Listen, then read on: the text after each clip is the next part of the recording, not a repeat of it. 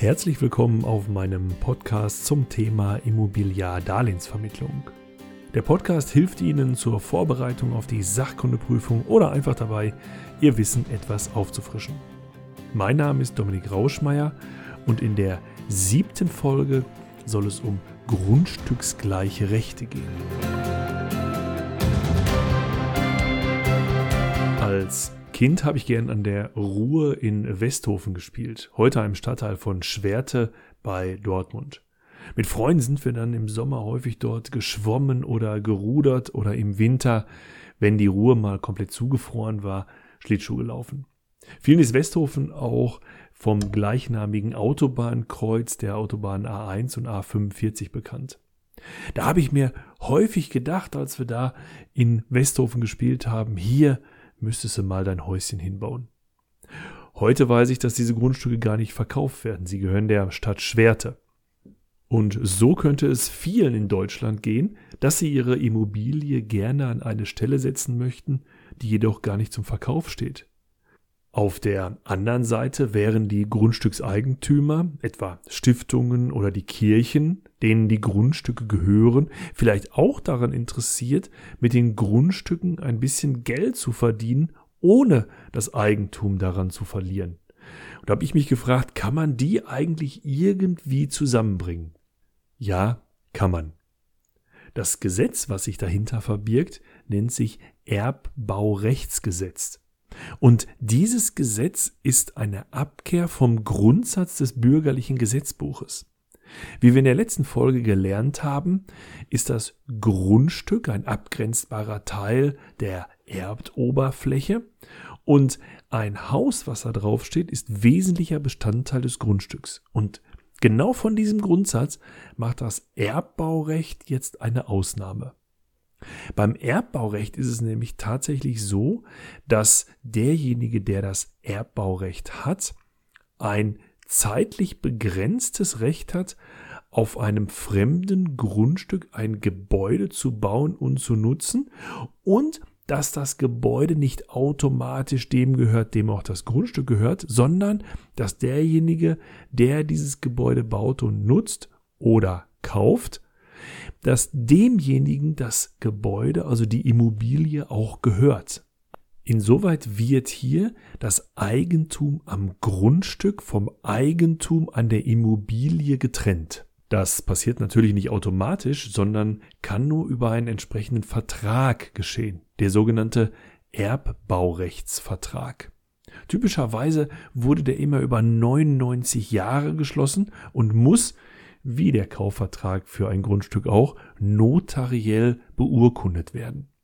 Die Frist von 99 Jahren ist natürlich nicht verpflichtend. Die steht übrigens auch nirgendwo im Gesetz. Man kann also diesen Erbbaurechtsvertrag auch kürzer und länger abschließen. Was hat jetzt der Grundstückseigentümer davon? Naja, er bekommt im Grunde genommen so eine Art Miete für sein Grundstück. Im Gesetz nennen wir das Erbbauzins oder Erbbaupacht. Diese Zahlung kann jährlich geschehen oder einmalig. Eine weitere Besonderheit ist, dass es jetzt zwei Grundbücher gibt. Einmal das Grundbuch vom Grundstück, wo das Erbbaurecht des Eigentümers des Hauses eingetragen ist, und einmal das Erbbaurechtsgrundbuch, welches nur das Haus oder die Immobilie umfasst.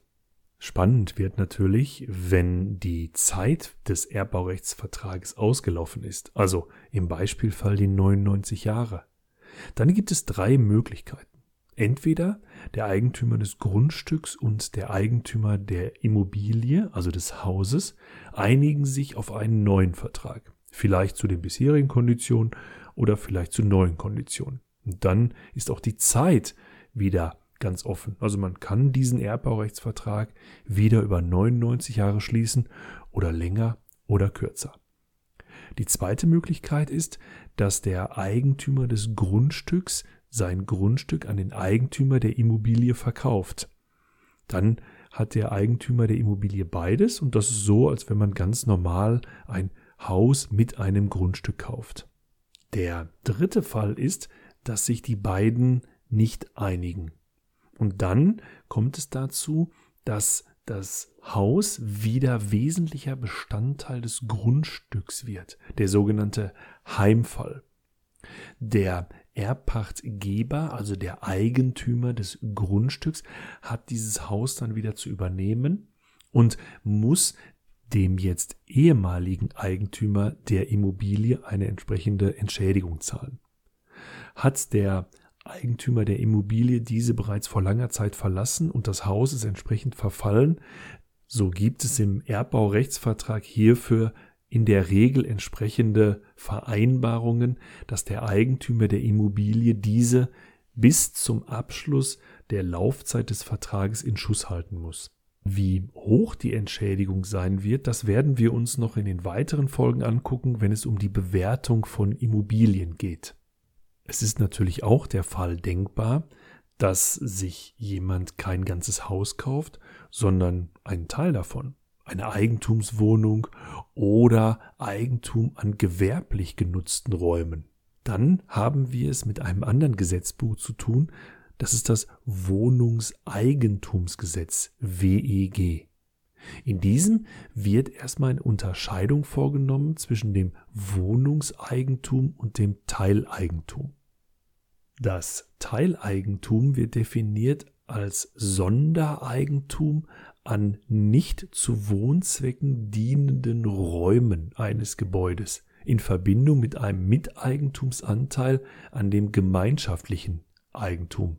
Und das Wohnungseigentum ist das Sondereigentum an zu Wohnzwecken dienenden Räumen mit dem Eigentumsanteil an dem gemeinschaftlichen Eigentum. Das heißt, es gibt zum einen das Eigentum an Wohnungen und das Eigentum an zum Beispiel gewerblich genutzten Räumen. Stellen Sie sich vor, es ist ein Haus, wo oben drüber Wohnungen sind und unten haben wir Gewerberäume, Verkaufsflächen oder vielleicht eine Zahnarztpraxis drin. Das Wohnungseigentumsgesetz WEG unterscheidet das Sondereigentum und das Gemeinschaftseigentum. Sondereigentum kann man an einer bestimmten Wohnung, also an Wohnungseigentum oder an gewerblich genutzten Räumen, also dem Teileigentum, begründen. Das bedeutet, dass ich tatsächlich sagen kann, meine Wohnung ist mein Eigentum, die gehört mir.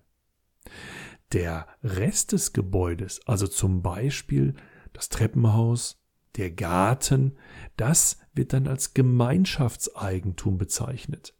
Teile, Anlagen und Einrichtungen des Gebäudes, die eben nicht im Sondereigentum oder im Eigentum eines anderen stehen, sind dann gemeinschaftliches Eigentum. Am Garten selbst kann man übrigens kein Eigentum erwerben. Der bleibt immer Gemeinschaftseigentum. Trotzdem können sich die Wohnungseigentümer vereinbaren, dass bestimmte Teile des Gartens zu den einzelnen Wohnungen gehören. Das heißt, Wohnung 1 hat den Gartenanteil links, Wohnung 2 hat den Gartenanteil in der Mitte und Wohnung 3 hat den Gartenanteil rechts. Und die sind jeweils auch durch einen kleinen Zaun getrennt. Das ist dann kein Eigentum an diesem Garten, sondern das nennt man dann Sondernutzungsfläche. Das kommt daher, dass Eigentum nur an abschließbaren Räumen erworben werden kann. Und ein Garten kann man ansonsten nicht abschließen. Also vor allen Dingen will man ihn auch nicht nach oben abschließen. Und deswegen hat der Gesetzgeber sich überlegt, dann nennen wir das mal Sondernutzungsfläche.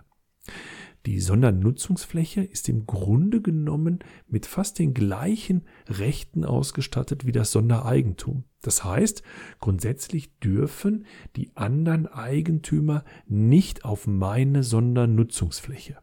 Und das insgesamt sind die sogenannten grundstücksgleichen Rechte. Der BGB-Gesetzgeber hat ja gesagt, es gibt das Grundstück und alles, was fest mit dem Grundstück verbunden ist, gehört demjenigen, dem das Eigentum an dem Grundstück gehört. Und da haben Sie jetzt zwei Ausnahmen davon kennengelernt. Das Erbbaurecht, wo es einen Eigentümer des Grundstücks und einen Eigentümer der Immobilie gibt, der gesamten Immobilie muss man sagen, und das Eigentum nach dem Wohnungseigentumsgesetz WEG Wohnungseigentum bzw. Teileigentum an geschlossenen Räumen, Gemeinschaftseigentum am Treppenhaus, an der Fassade auch, übrigens auch an den tragenden Wänden, die darf man natürlich auch nicht einreißen. Das wären schon statische Probleme. Am Fahrradkeller oder vielleicht auch an der Waschküche. Und damit verbunden auch das Sondernutzungsrecht am Garten. Ein Zaun, ein Haus und auch der Boden, das alles ist bald meins. Denn jetzt komme ich ins Grundbuch rein in Abteilung Nummer 1. Ich freue mich auf die nächste Episode, bedanke mich für Ihre Zeit und Ihr Ohr und wenn Ihnen mein Podcast gefällt, lassen Sie es mich auf den verschiedenen Medien wie Facebook oder Instagram wissen. Wenn Sie mit mir in Kontakt treten möchten, möglicherweise weil ich Ihnen bei der Vorbereitung auf die Sachkundeprüfung noch weiterhelfen soll, finden Sie mich auf www.richtig-kommunikativ.de. Es grüßt Sie aus dem schönen Hagen in Westfalen Dominik Rauschmeier.